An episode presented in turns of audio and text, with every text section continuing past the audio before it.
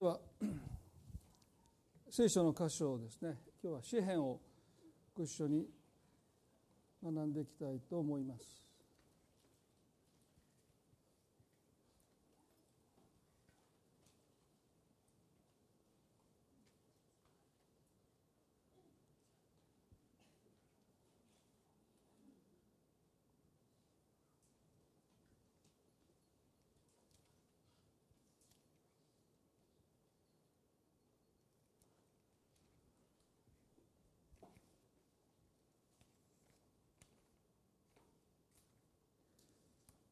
と、それでは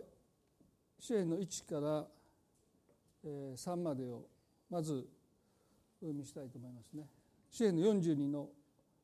1から3ですね。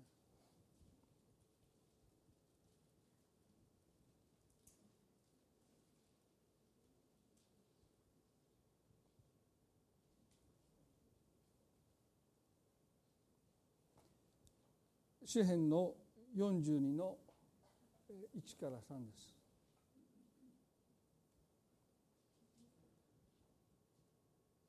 鹿が谷川の流れを下へ求めるあえぐように神私の魂はあなたを下へあえぎます。私の魂は神を生ける神を求めて乾いています。いつ私は行って神の御前に出ましょうか。私の涙は昼も夜も私の食べ物でした。人が一日中お前の神はどこにいるのかと私に言う間私はあのことなどを思い起こし見舞いに私の心を注ぎ出しています。私があの群れと一緒に生き巡り喜びと感謝の声を上げて祭りを祝う群衆とともに神の家へとゆっくり歩いていったことなど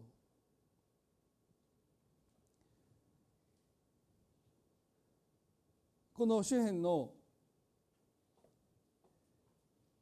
42そして43は一つの同じ詩篇だと考えられているんですね。で今日はあのこの箇所から「絶望から希望へ」というテーマでお話をしていきたいと思います。えっとですね少しちょっと待ってくださいね。えっと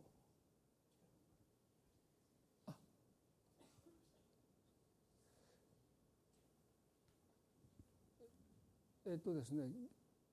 原稿が誰どっか行ってしまったんです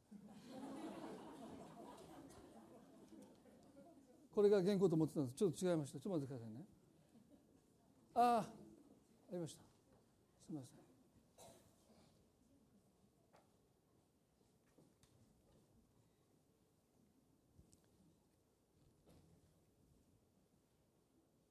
と今これも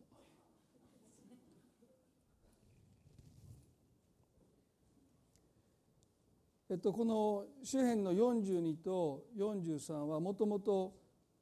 一つの詩篇だと考えられていました。でそれはあの42編の5節と43の5節はほぼ同じ言葉ですねちょっと読んでみたいです。我が魂をなぜお前は絶望しているのか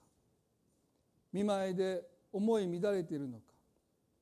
神を待ち望め私はなおも神を褒めたたえる。御顔の救いを。43の5では同じですよね。我が魂をなぜお前は絶望しているのか。なぜ見舞いで思い乱れているのか。神を待ち望め。私はなおも神を褒めたたえる。私の救い私の神を。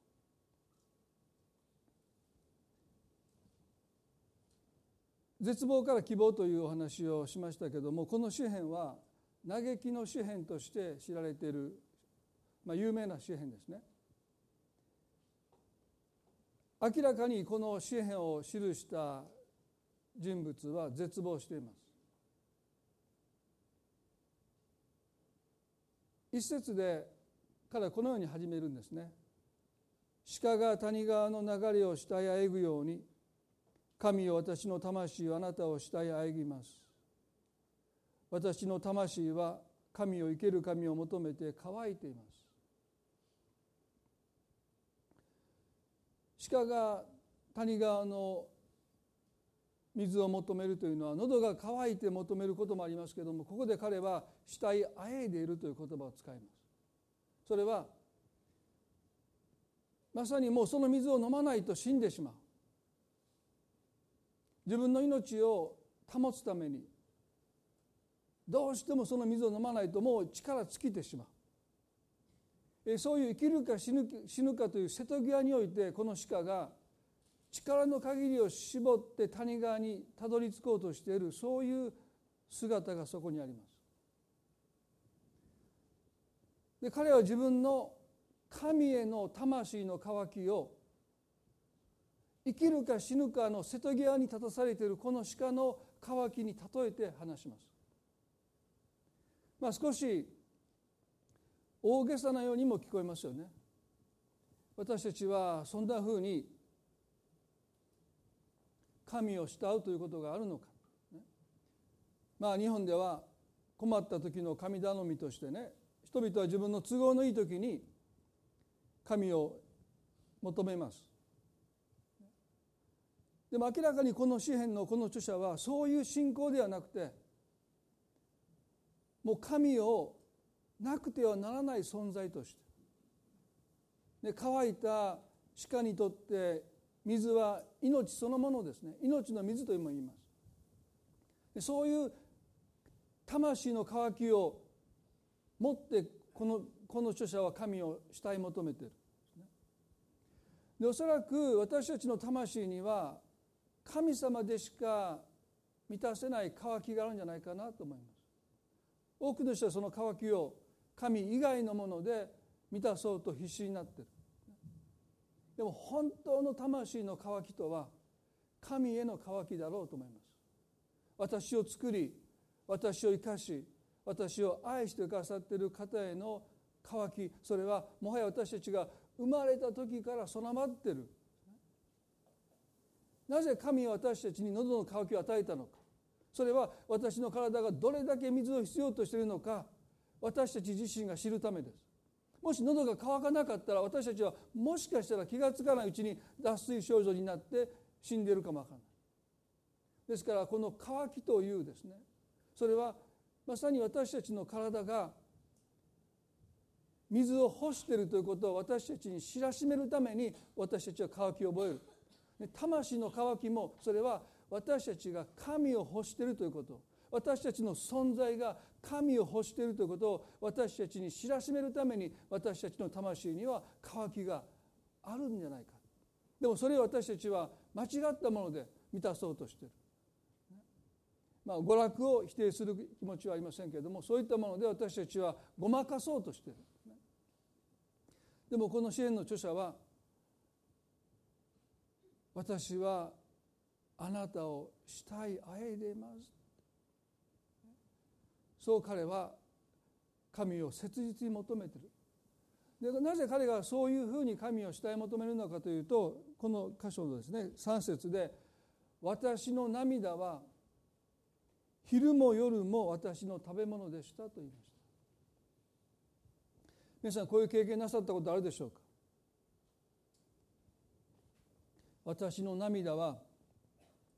昼も夜も私の食べ物でした。喉も食食事が喉を通らないで朝から目を覚ました時から泣いてる。悲しくて涙を流し続けてる。彼の悲しみの原因が何かわからないです。でも少なくても彼は悲しみの涙が私の食物でありますというぐらい彼はですね悲しみに暮れてる。その理由はよくわからないんですけどその次に続く言葉はですね人が一日中お前の神はどこにいるのかと私に言う間間にと書いてます。ですから人の目に彼の人生は神に見捨てられたとしか言いようのない状況の中にあったことは確かです。それも随分長い間。誰が見ても神があなたを見捨てたとしか思えない状況の中に彼が置かれているそしてお前の神はどこにいるのかというそういう人々の心を伴わない伴い言葉がですねやがて彼自身の言葉に書き換わっていく。すなわち彼は自分で自分に向かって私の神はどこにいるのかと。自らに語りかけるようになっていく。お前の神はどこにいるのかという外の人々の言葉はやがて彼自身の言葉になって彼は自らに私の神はどこにおられるのかと彼は絶望の中に落ち込んできます。ね、あのマルタとマリアが弟ラゾロが死にかけた時にイエスに来てくださいと使いのものを送った時にイエスは一向に来てくださらなかった。他の者がイエスはまだかまだ到着しないのかあの方はどうしてすぐに来て来てくださらないのかそんな言葉をマリアやマルタに投げかけてる。やがてその言葉が彼女自身たちの言葉になってなぜ主は私たちのところにすぐに来てくださらないのか。何をしておられるのか。弟ラザロが死にそうなこんな時に他に何が大切な用事があるのか。そんなふうに自分の言葉にやがて置き換わっていくそうやって私たちは神の不在魂の絶望を深めていくんですね。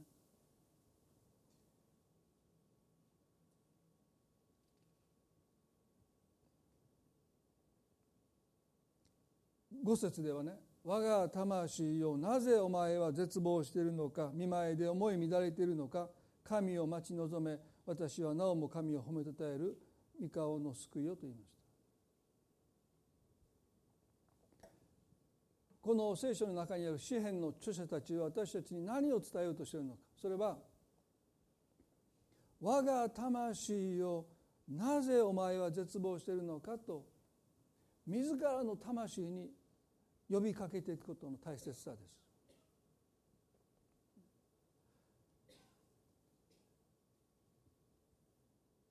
嘆きの詩篇という人の魂の赤裸々な苦悩が聖書に記されている一つの目的は絶望というものが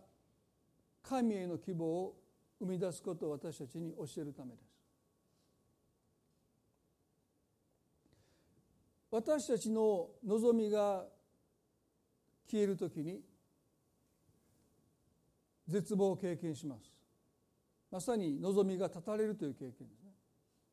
でもその絶望を通して神への希望が生まれてくるんです。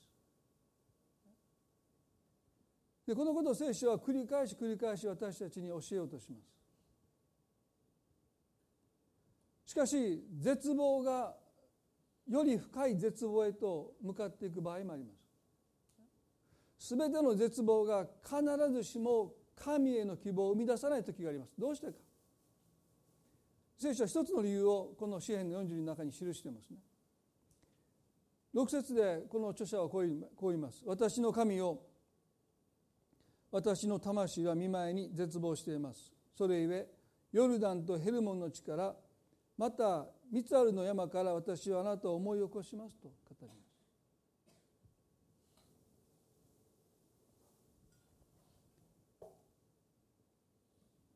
神様の見舞いで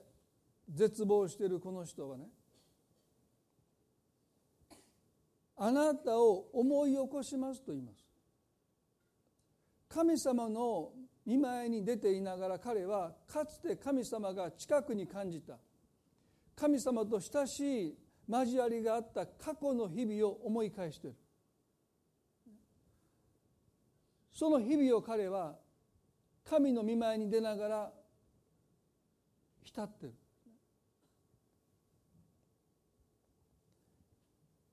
絶望が神への希望を生み出していくためにどうしても必要なことは過去との健全な決別です。過去とちゃんとお別れをしない魂はいつまでも過去にとらわれて絶望の中にとどまり続けます。神様が見舞いにいてくださるのに彼はかつての日々を思い出してるんですね。まあこれは統計でしかありませんけれども結婚した夫婦が不幸ですね子供を失うという、まあ、経験をしますと多くの夫婦が離婚します。どうしてかというと家族3人の楽しい日々をいつまでも忘れられない一緒に公園に行った日々ピクニックに行った日々旅行に行った日々のことをいつも思い返して自分の目の前に今を生きている妻や夫に心を向けることはできない。どちらかが過去ばっかり見てしまう。2人とも見てしまう時もあるかもわからない。でもどちらかが生きてる私を見てほしいという叫びに心を閉ざして家族3人で楽しかった日々をいつもいつも思い返してはその過去に浸ろうとしている。その夫婦にとっては現在もなく未来もありません。ですからそのような場合はですね多くの場合はその関係は破綻してしまいますよね。絶望の中でまず私たちが経験しないといけないことは過去と健全な決別ちゃんとしたお別れをする。まあその上に私たちはお葬式をするわけですけれどもでもそのお葬式が必ずしもそういうお別れの機会を提供していない。特に日本の場合は泣かないことが求められますよね。気丈に振る舞うことを求められる。でも本来そこで私たちは泣いてこの詩篇のこの著者たちが自分の魂の葛藤をですね言葉にして私は絶望していますということを言わないといけない時に大丈夫ですってね。でも私たちは時には自分の魂の状態をちゃんと言葉にしていかなければならない。そうしなければ私たちは過去とお別れができない。いつまでも私たちは過去の中にとどまってしまう。4節ではね私はあのことなどを思い起こしとここでもまた思い起こすことが記されてますね。見舞いに私の心を注ぎ出しています。私があの群れと一緒に行き巡り喜びと感謝の声を上げて祭りを祝う群衆とともに神の家へゆっくり歩いていったことなどをと言いました。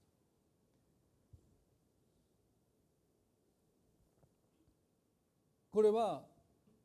都のぼりといってエルサレムにある神殿にその郊外に住むですね人々が年に数回神様への生贄を携えて登っていく、まあ、そういう一つの行事ですよね。お祭りです。ですからそれこにはたくさんの友と一緒に旅をして笑いながら語り合いながら、ね、神の家に神殿に旅をした時の思い出に彼は浸ってます。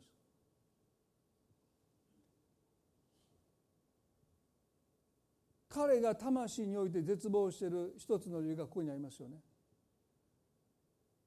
彼は過去に生きている。今も未来にも生きようとしていない。過去にとどまっている。そういう姿がここの中に描かれている。詩篇を祈るという本を書いた世界的にも有名な旧約聖書の学者がですねブルッゲマンという方がね、まあ、この箇所を解説したわけじゃないんですけども詩篇全体の中にこういうメッセージがあるということを彼はこのように記しています。人生の中で起こるもう一方の動きは逆境からそれまでの状況とは全く違った新境地へと驚きの転換をすることです。それは予想したり予言できるような自動的なものではありませんあるいは以前の形への回帰つまり何事も起こらなかったように普段の状態に戻ることでもありませんむしろそれは全てが新しくなるということです。そしてそれが起こる時いつでもそれは驚きでありいつでも恵みの賜物でありいつでも感謝の思いが湧き起こってくるような経験なのですと言いました。彼はここでね以前の形への回帰つまり何事も起こらなかったように多くの人は思いたい。すなわちねあの楽しかった過去の日々がもう一度戻ってくることを願います。しかし私たちの過去はもう二度と戻ってこない。遠ざかってきます。ですからあの楽しかった日々をいくら思い返してもその日々が戻ってくることはありません。元の形に回帰することはない。人生はそういうものです。それは過ぎ去っていく。前にもよく言いましたけど青春時代をね、まあ、例えば受験勉強ばっかりして友達と遊ばなかった、まあ、いろんな意味で青春を謳歌できなかった人は年いってから青春を送ろうとしますね。そして多くの失敗を起こします。あれは青春時代だからこそ許されたことをですねもう40になって50になってやろうとする人がいますね。でもそれはダメです。もう青春時代は戻ってきません。ですから皆さんもう青春時代に良い思い出がない人はねもう去らせてください。今から青春を送ろうなんてしたらもう世の中は皆さんを優しく扱ってくれないですよ、ね、若いから許されたことがですね40になってやってたらもう大変なことになりますからね。もうこうなりますからね。でも実に多くの人が青春時代をもう一度生き直そうとしてる、まあ、時々、まあ、あんまり言い過ぎないようにします、この人何歳かなと思うの服装してるねおじさんがいるんですよ。まあスポーツジムによく行くんですけどね。20代の格好してる60代の人いるんですね。まあそれダメだと言いませんけどね。でその人が青春時代多分そういう格好しなかったから今もうなんかジーパンの穴開いてまあそれあんまり言わないようにしますね。でもね皆さん私たちの人生はねもう一度取り戻すことはできないですね。ですからこの以前の形への回帰という言葉はとっても深い言葉です。元には戻らない。でも多くの人はそれをなお望んでる。昔が良かったなっていう人たちはそういうことでどこかであの懐かしかった良かったあの日々がもう一度戻ってくることを願うでも皆さんもう戻ってこない、ね、だからもうどうぞ皆さん昔が良かったなってこと言わないでくださいね。いくら言ったってそんな良かった日々はでもね実は昔はそれ良くなかったんですよ。ね、もう過ぎ去ったから良かったと思うだけでもう学生時代だって楽しいことばっかりじゃないでしょもう僕子供見てたらねちょうど受験勉強してるでしょもう過ぎ去ってよかったなと思いますよ。もう青春時代に行きたいもうあんなテスト勉強ばっかりするのももう十分です。と言いながらまた学生になりましたが今ね もう今宿題に追われてるのでもうなんか今はしんどいですね。あのまあ、でもねもうかつて過ぎ去っていったものを私たちは取り戻そうとしてはならないんですね。それはもうどんどん私が遠ざかっていくちゃんとそれとお別れをしていくということはまず聖書は私たちに教えてるんじゃないかな。でここで彼はね本当の希望とは、ね、過去の良かった日々がもう一度戻ってくることではなくて彼は言いましたむしろそれは全てが新しくなることですここにキリスト教の希望があるんです。全てが新しくなるという希望です。これは第二コリントの5章の17節の言葉から引用されています。誰でもキリストのうちに会うならその人は新しく作られたものです。古いものは過ぎ去って身を全てが新しくなりましたと書いてます。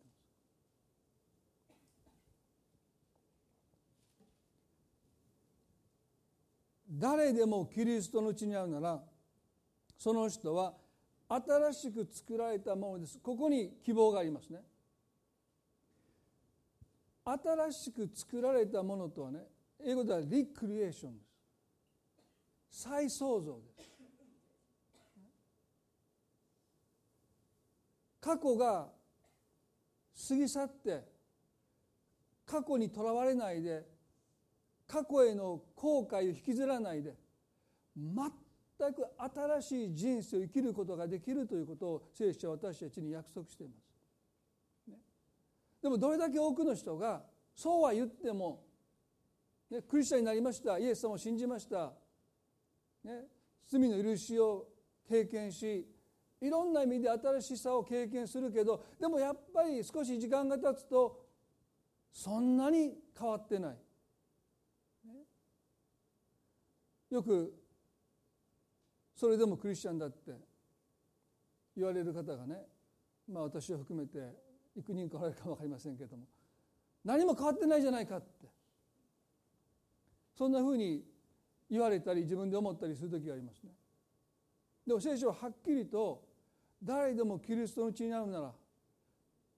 その人は新しく作られたものですって書いてます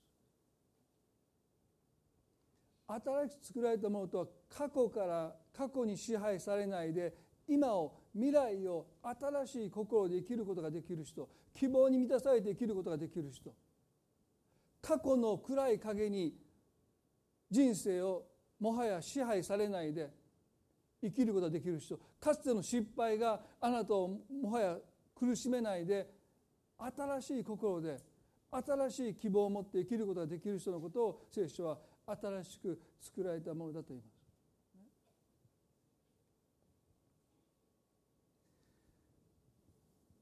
皆さんは過去を過ぎ去らせて過去とちゃんとお別れをして今をそして未来を生きておられるでしょうか？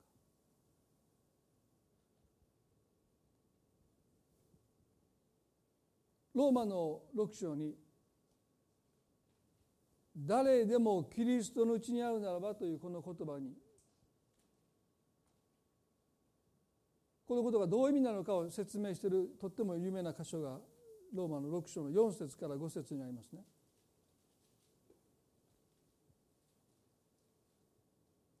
どうして私たちが新しく作られたものとして生きることができるのか。それは誰でもキリストのうちにあるならばというこの言葉に全てがかかっています。私たちが過去を忘れて生きようと努力しても過去は私たちにまとわりついてきますね。でも誰でもキリストのうちになるならというこのキリストとの関係性に私たちが生きるならば過去は過ぎ去っていく。もう過去はあなたを苦しめない。全く新しい心であなたが今をそして未来を生きることができるのはキリストとの関係につきます。どういう関係なのかというとローマの6の4でね。私たちはキリストの死に預かるバプテスマによってキリストと共に葬られたのです。それはキリストが道地の栄光によって死者の中からよみがえられたように私たちも命にあって新しい歩みをするためですもし私たちがキリストに次合わされてキリストの死と同じようになっているのなら必ずキリストの復活とも同じようになるからですと書いてます。ね、ここで聖書は私たちがイエスを信じるということは単にこの方が救い主であるということを信じてそれはたくさんの神々の中から私たちはイエスを救い主だと信じて心にお迎えする。クリスチャンになる。でその時に何が私たちに起こったのかというと単に私たちが心でイエスという方を救い主と信じましたというその私たちの心の問題だけじゃなくてここに聖書はねキリストに次合わされると書いてます。でこの「次合わされる」という言葉は聖書の中でこの箇所しかないんです。次合わされる。どういうことかというと一緒にいるよりももっと深い関係です。神様がいつも私のそばにいてくださるというその関係よりももっと深いでしょ次合わされるという関係は。言語の意味は切っても切り離せない。関係です。切り離せない。もう少し別の言葉で言うと運命共同体です。ということはねイエスの身に起こったことが私たちの身に起こるという意味なんです。ですから2000年前にこの方が十字架の上で私たちの罪を負って死んでかさった多くの人はそのキリストの十字架を見て私の罪の身代わりだと信じますですから多くの人は十字架のネックレスをしてねその十字架は私の罪のためにイエスが身代わりとなって本来私がつけられるべき十字架にキリストが身代わりとなって死んでかさったことのゆえに私の罪が許されたというのがキリスト教の基本の基本でしょ。身代わりの死、何の義理もない。そんなことしなくていいのに神様が自ら進んで私たちの罪を全部かぶってかさってそして十字架で身代わりとなって死んでかさった。それは身代わりの死です。でも聖書はね同時にイエスが十字架につけられた時に運命共同体である私たちもこの方と一緒に十字架で釘付けられて死んだんだと言うんです。だから聖書はね私たちはキリストの死に預かるバプテスマによってキリストと共に葬られたのですと書いてます。ですから私たちがイエスを信じるということはかつての古い自分がこの方と一緒にもう死んでしまったということを私たちはまず認めないといけない。私は今も生きてますよここってね。何言ってんの？あなたあなたじゃないですか確かにそうです。でも神の目から見たらかつての神に背を向けて生きてきた私たちはキリストと共にあの十字架に釘付けされてキリストが死なれたようにその十字架で死にキリストが葬られたように私たちはそこに葬られた。これが私たちの身に起こったことの目には見えません。それも実感できない。でも神の現実です。神はそのように私たちをご覧になっている。私たちはもう十字架で釘付けされて十字架で死にそして葬られた。ですから私たちの過去が過ぎ去ったっていうのは当然です。もう私たちは死んでしまった。かつての自分はもう死んでしまった。そして私たちはただ死んだだけじゃなくて3日目の朝キリストが死の力を打ち破って復活されたように私たちもこの方の新しい復活の命に生かされてるんだということ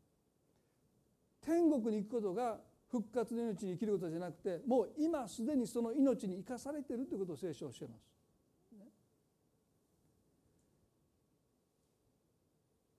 このキリストとの関係性が私たちを新しく作られたものとして見た目は何にも変わってないかもしれない喋り方も性格も癖も。でも私たちは神の現実に生きるという。目には見えません。私たちを支配しているのは私たちのこの現実ですけれども。しかし同時に私たちがキリストと共に死にキリストと共に復活したというこの神の現実に生きることが信仰者としてようやく可能になったとそういう生き方が私たちに与えられている。にもかかわらず私たちは今なお何か古い人のように過去にとらわれて過去に支配されてどうせできないどうせダメだって過去が私たちをなお束縛しているような人生を生きることを神様願っていない。もう過去は過ぎ去った今日皆さん私たちはこの神の現実私たちは新しく作られたものなんだということの自覚をどうぞ持っていただきたい。そして今をそして未来を生きる私たちでありたいとそう願います。この支援の4人の5節でもう一度支援に戻りますけれども「我が魂よなぜお前は絶望しているのか」と言います。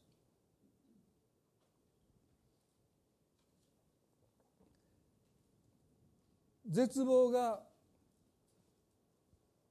神への希望を生み出すためにはまず私たちは過去との健全な決別を経験しないといけない。過去にお別れをしないといけない。もう過去を過ぎ去らせないといけない。二つ目は我が魂をなぜお前は絶望しているのかとこの「なぜ」という言葉が大事ですね。すなわち全能なる神様の前にいながらこの詩篇の著者は絶望してるんです。希望に満ちた神の前で彼が絶望していることに対して矛盾している。なぜ絶望するのかでもね多くの人は絶望するのを肯定するんです。当たり前やんって。こんなことが起こったらもう落ち込むのは絶望するのは当たり前って帰ってもし私たちがでどうしていつまでもくよくよしてるなんて言ったらですね帰って怒られますよ。多くの人は自分が絶望することをどこかで肯定します。落ち込むのは当然。絶望するのは当たり前だ。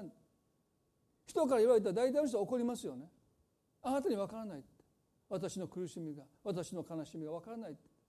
でそうしてうちに私たちは絶望を自分の魂の住みかにしちゃうんです。そこに居ついちゃうんです。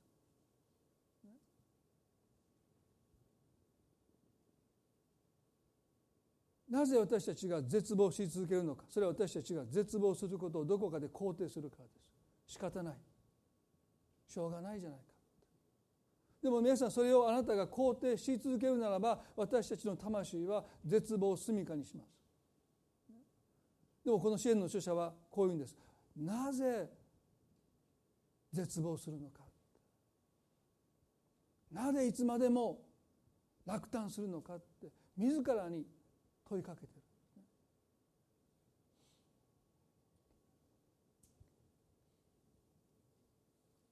皆さんあの宝刀息子の例え話の中にね彼がお父さんの金を全部財産をもらって遠い国に行ってそれを使い果たした時に飢饉が来て彼が食べるものに困り始めた。そしてついにもう彼はもうここで飢え死にしそうになった時に我に帰ったという経験をします。だからこういうんです。父の家にはパンの有り余ってる雇い人が大勢いるのにその子供である私はここで飢え死にしそうだと言いました。彼は自分の置かれている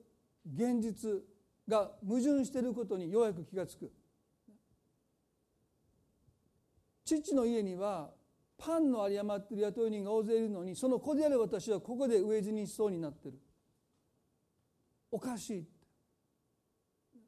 そして彼は立ち上がって父の家と帰っていきます。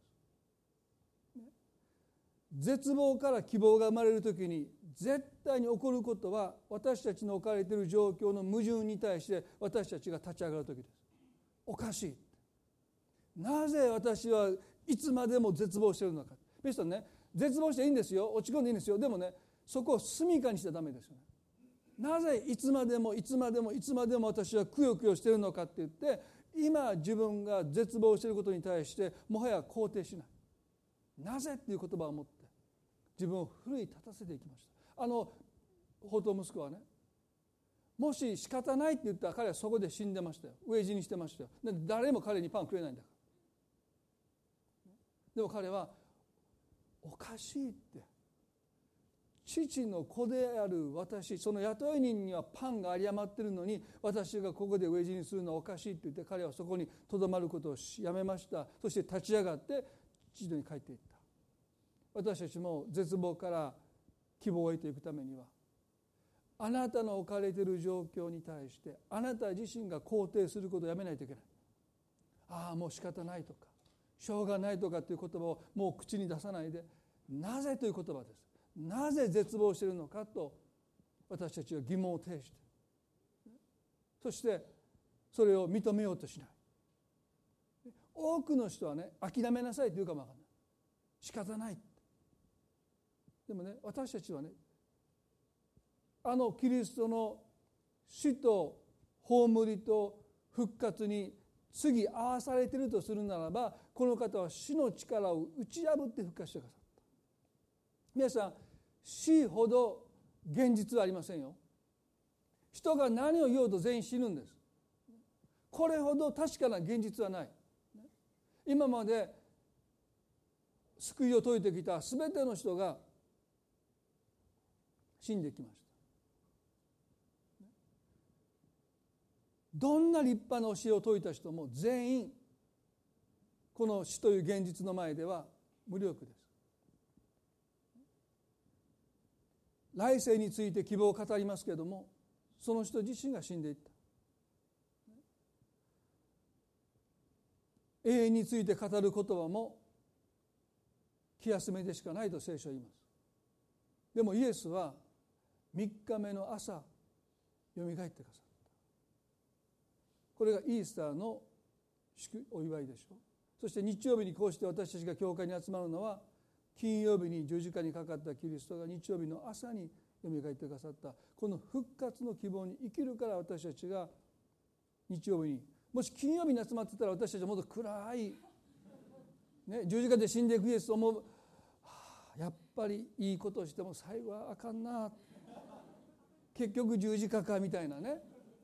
最後が十字架だったそうでしょ？どんなに人によくして人に尽くしても結局裏切られて、ね、十字架か全員で皆さんせーの、帰りましょうって。これが金曜日に集まってたらで土曜日だとまだ墓の中ですからね。皆さんじっとしときましょうみたいな。沈黙だけですね。でしょ？ずっと沈黙しないといけない。動いたらダメですからね。でも日曜日に集まるのはやっぱりねもう3日目によみがえったことを私たちは体でやっぱりイエス様は多分ねもう3日目の朝イエスはおそらくねもう復活を体全身で喜び表したと思いますよ。だから私たちはね賛美するわけでしょ。もちろん静かな賛美も必要ですよ。でもねなぜ日曜日にキリスト教が全世界で礼拝を守るかというとそれはキリストの復活をお祝いするために。その復活に私たちも預かってる。で今は墓の中に今いるかも分かんない。それは絶望かも分かんない。でもやがて朝が来ますよ皆さん、ね、絶対に朝が来ます。それが私たちのリアリティですよ。どんなに皆さんの、ね、トンネルが遠くに感じてもそんなことはもうあなたの現実はそうかもしれません。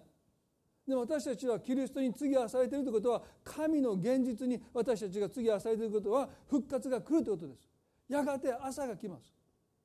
皆さんの魂の暗黒にもやがて日が差し込んできます。そしてあなたが見ている景色が一変する日が来ますよ。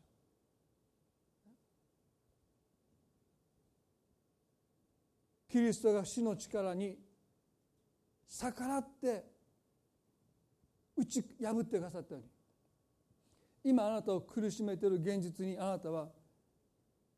立ち向かっていかないといけない。この先ほどもしました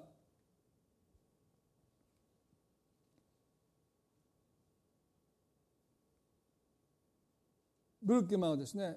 このように言います。この世の状況が全く絶望的であるときに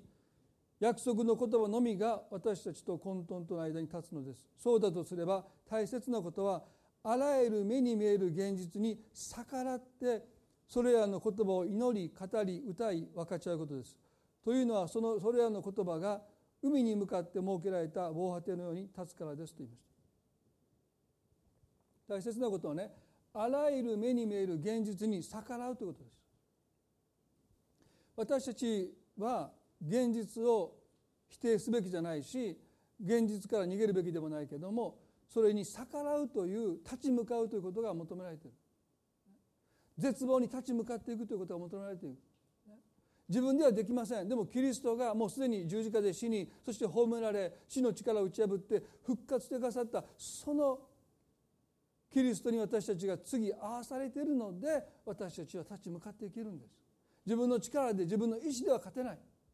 そんな現実は甘くないんですでもキリストと共に私たちが立ち向かっていくならばこの方はすでに死という現実を打ち破ってくださったお方。私たちが今直面している現実を私たちは必ず乗り越えていけると聖書は約束します。そして最後にね皆さん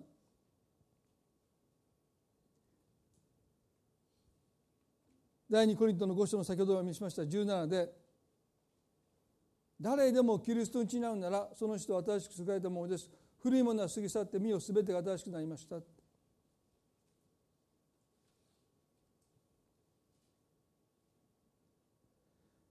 ここで聖書は「見よ」という言葉を使います。私たちは何を見て生きているのか何にあなたの目を向けているのかってすごい大事ですよね。よくまあ、会社でもビジョンという言葉が使いますねビジョン。それは多くの場合は望ましい未来の姿ですよね。会社が10年後こうなればいいなとかね国がこうなればいいなとかそういう私たちが思い描く輝かしい未来図それがビジョンですね。でも聖書のビジョンとはちょっと意味が違うんですね。ビジョンとは身を全てが新しくなりました。私たちが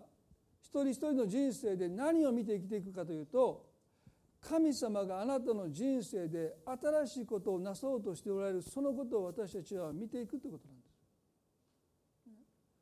す。期待を持って何を神様はしてくださるんだろうかという期待を持ってあなたの現在にあなたの未来に目を向けていくということ。すなわちね期待を持ってあなたの人生を見つめるということを聖書は私たちに教えます。あなたが何をするかよりも神様があなたの人生に何をしてくださるのかそのことを期待を持って見ていきなさい。そこに希望が生まれるからです。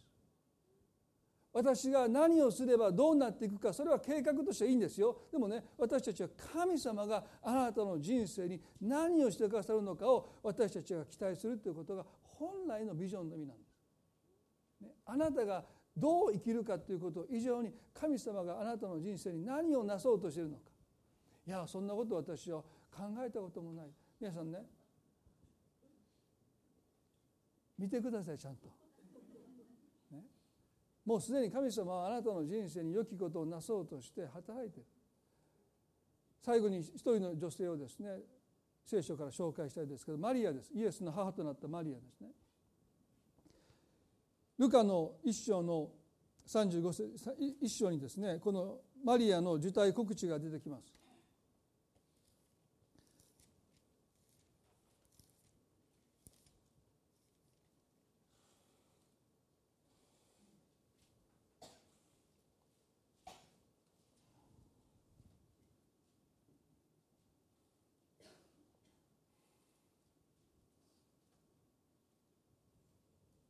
ルカの一章の35節ですね。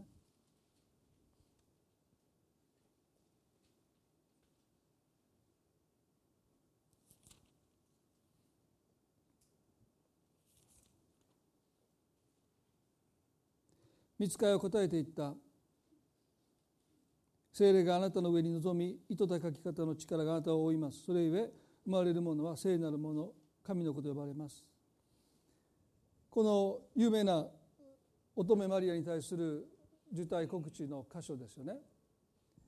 でその前に彼女はですね自分が救い主の母になるということを聞いた時にこう言います。34節で「どうしてそのようなことになりえましょう。私はまだ男の人を知りませんのに」と言いました。これが彼女の現実ですね。少女マリアであったこの彼女がですねいきなり救い主の母になることなんてどうしてそんなことが起こりえましょうと彼女はその見つかいガブリエルの言葉を受け付けようとしません。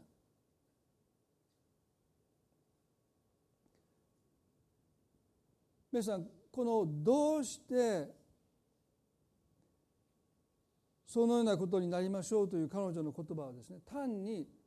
乙女マリアがこう身ごもって救い主を生むというそういうことだけを含んでるんじゃなくて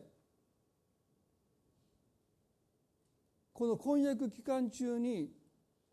婚約者以外の人の子供を設けた時にその結婚はもちろん破談しますね。それだけじゃなくて彼女は一生不貞を犯した女性として白い目で見られます。ですから町中の噂になってあのサマリアの女性が井戸を汲みに行く時にですね人目を避けて炎天下に井戸を汲みに行ったように彼女もこれからずっと死ぬまで人の目を避けて暮らしていかないといけない。最悪の場合はこの婚約期間中にこういう不貞の罪を与えたということで殺されかねないこともありましたですから彼女はね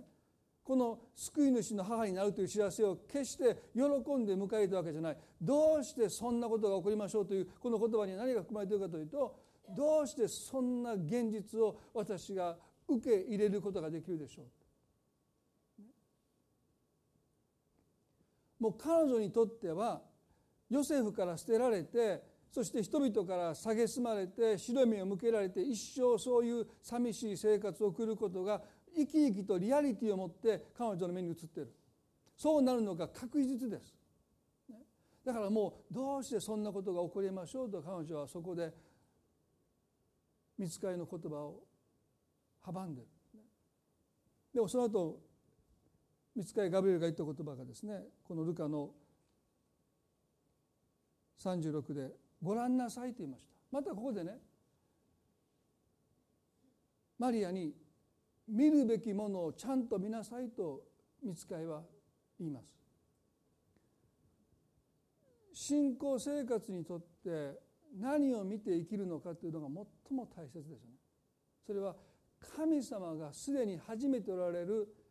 素晴らしい働きをちゃんと見なさいって見つかいはマリアに言ってる。でこういうんです。あなたの親類のエルサベツもあの年になって男の子を宿しています。不妊の女と言われていた人なのに今はもう6ヶ月ですと言いました。マリアには親戚のエリザベツがいて随分高齢の親戚ですよね。彼女はずっと子供がいなくてある時子供を宿してもうすでに6ヶ月です。マリアはそれを聞いた時にねとっても驚いたんです。あの高齢のエリザベツがずっと子供を願ってきたけども子供ができなかった。あの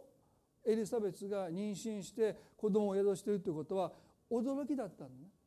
でもそれ以上ではなかった。ああそんなことがあるんだな。驚きを持ってエリザベスの妊娠をマリアは受け止めましたけどもでもそれ以上彼女は深くそのことを思い巡らすことはしませんでした。でも見つかりははっきりとエリザベスが子供を宿したのは神の奇跡だと言いました。そしてもう彼女は6ヶ月目に入ってますよとおっしゃった。神様は私たちの人生に偶然と思えるようなことの中で実はもうすでに私たちの人生に関わってくださって少々私たちは不思議だなとか偶然だなとかあそういうことがあるのかななんて少し驚くかもわからない。でもねよくよく見なさい本当に偶然なのか。ご覧なさいあなたは本当にあの高齢のエリザベスが、ね、自然の営みの中で子を宿して今妊娠していると本当に思ってるんですか？違う神様が彼女に新しい命を授けてくださって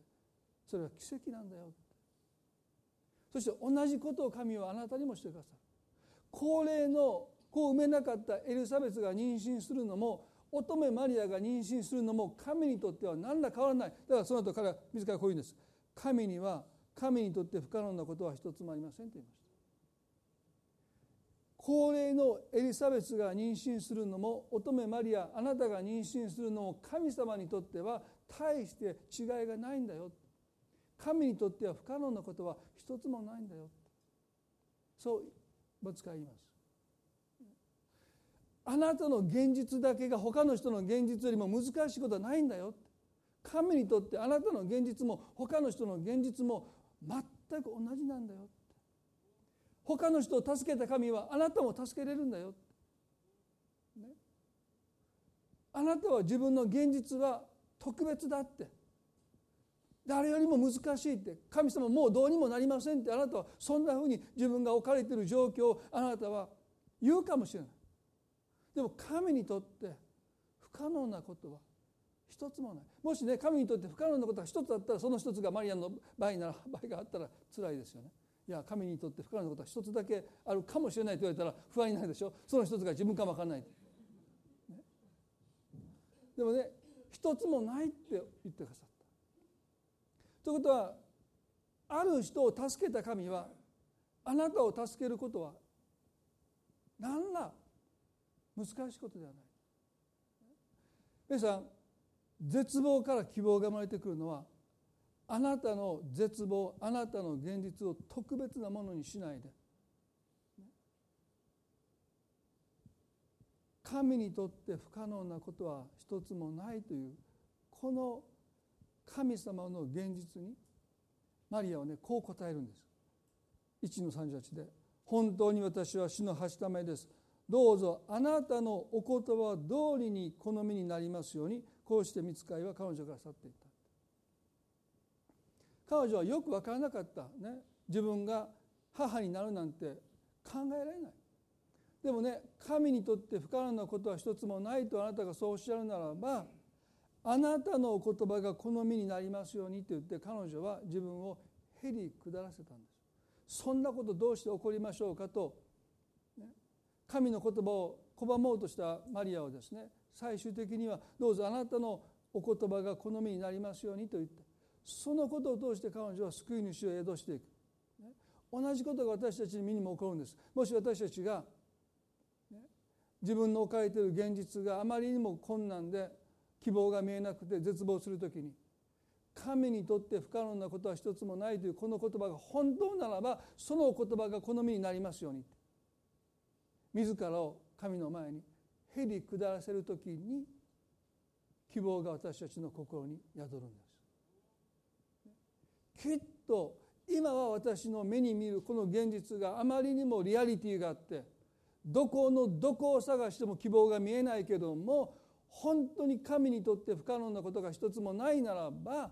どうかその言葉が私の人生でリアリティになりますように現実になりますように。本当ですね神様あなたにとって不可能なことは一つもないですねと私たちが心から言えるようにどうぞあなたのおっしゃる言葉が私の生活の中で私の人生の中で私にとってのリアリティに私にとっての現実になりますように。彼女はそう自らをへり下らせて。神様そんなこと言ったってあなたに分からないですよ。私がどんなに難しい現実の中にいるかあなたは分かってないから言うんだって。皆さんどうぞ皆さんの現実を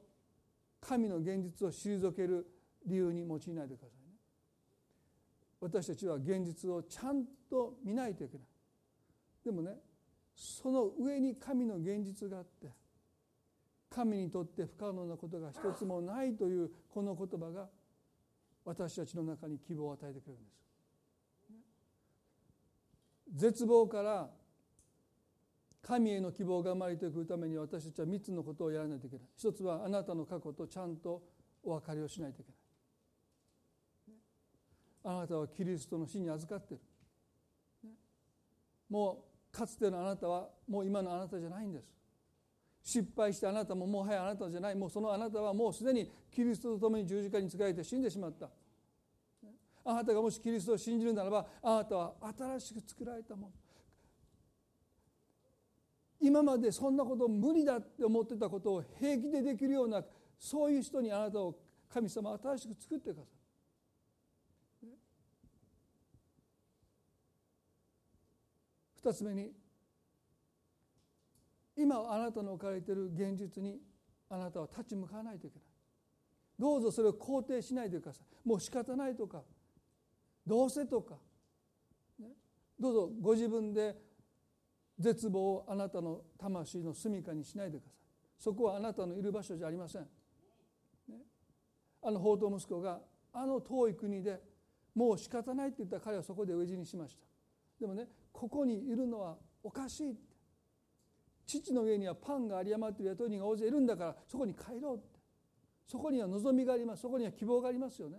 どうぞ皆さん絶望の中にとどまり続けないでください。あなたを落胆させる現実に対して立ち向かっていただきたい。そして最後はですね神様の現実にあなた自身の存在を投げ出してください。あなたがそうおっしゃるならば神様の言葉が好みになりますように。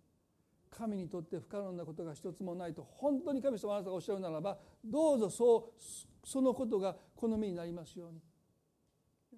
私はもう諦めてました。でもあなたには絶望がない、ね、あなたは希望があるとおっしゃってくださるならばどうぞその希望で私の人生を満たしてください。明け渡していく時。神はあなたの人生に新しい希望を与えてくださってそれは今のあなたの現実を乗り越えていく希望です。そうやって詩篇の著者たちは人生で絶望を通るんですけど絶望から絶望へといかなかった。絶望から希望へと向かっていったの。この3つのプロセスを彼らがちゃんと通っていったからです、ね、私たちもこの聖書が語るところの希望にあふれた人生を生きるために、絶望から絶望じゃなくて絶望から希望へと一歩踏み出していきたい。そのためにこの3つのことをぜひ皆さん覚えていただきたい。それはあなたの意志の力にかかってるんじゃない。あなたがすでにもうキリストに次合わされてるのであなたはそのことを自分の力で努力しなくてもただそれを認めて告白して自分を明け渡していく時に神様があなたの人生でしてくださることなんですそのことを私たちはしっかり心に留めていきたいなと思いますね。一言お祈りします。どうぞ目を閉じていただいて聖書の言葉を少し振り返りながらお祈りの時を持ちたいと思います。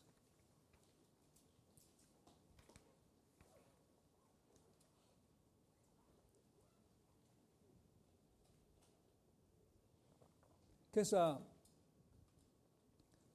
皆さんの魂には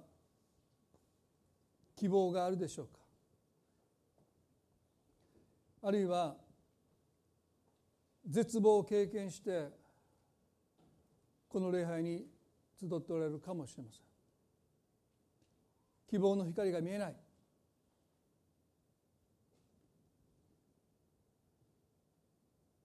もうすでに絶望をあなたの住みかにしているかもわからない。もう自分で自分のことを肯定している。もう仕方ないと諦めてるかも。でも聖書はあなたに見よと今日呼びかけます。神は新しいことをしてくださる方です。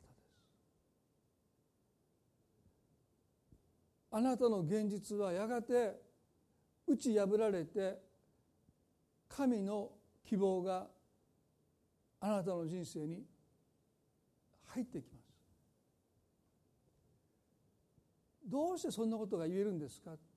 それはまたキリストが十字架で死に葬られ死の力を打ち破って復活されたからです私たちにはイースターの希望があるからです。復活の希望があるからです。あなたは新しく作られたものとしてもう一度この人生を希望に満ちて生きることができます。過去にとらわれて過去に支配されて過去ばかり見て生きることから今日神様あなたを解放してくださって今生きる。今あるあなたの可能性にあなたの人間関係に生き生きとあなたが生きることができるように神様が過去を過ぎ去らせてくださる。今日健全な決別をあなたの人生に与えてくださり過去のことを思い出してももはやあなたの心が痛まない。あなたを責め続けない。あなたに暗い思いをもはや与えない。その過去との健全な決別を今日神様あなたに願っておるんじゃないかなと思います。皆さんの中で目を閉じたままね。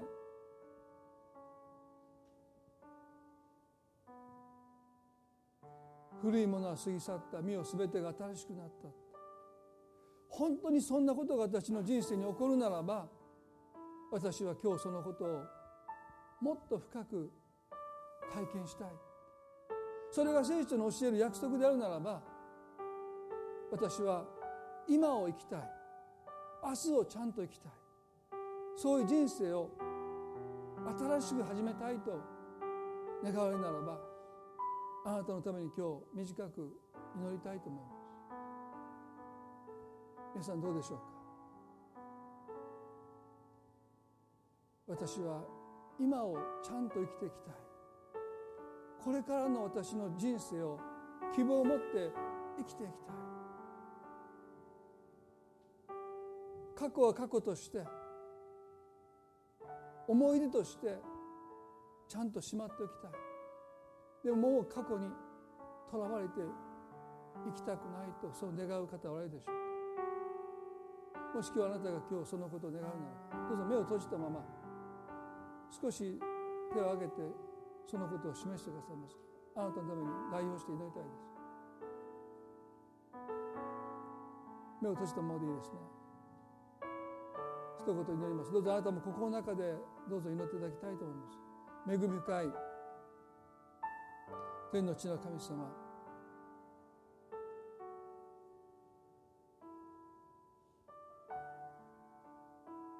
私たちは人生が思い通りいかない。もう一度やり直すことができるならばと何度思ったことでしょうか。今度はちゃんとできる。もう一度最初からやり直したい。あの日に戻って言うべき言葉をちゃんと言いたい。あるいは言うべきでなかった言葉をもう一度撤回したい。でももう私たちの過去はやり直すことも何事がなかったこのようなそんなふうに私たちのもとに戻ってはきません。それはどんどんどんどん私たちから遠ざかっていくばかりです。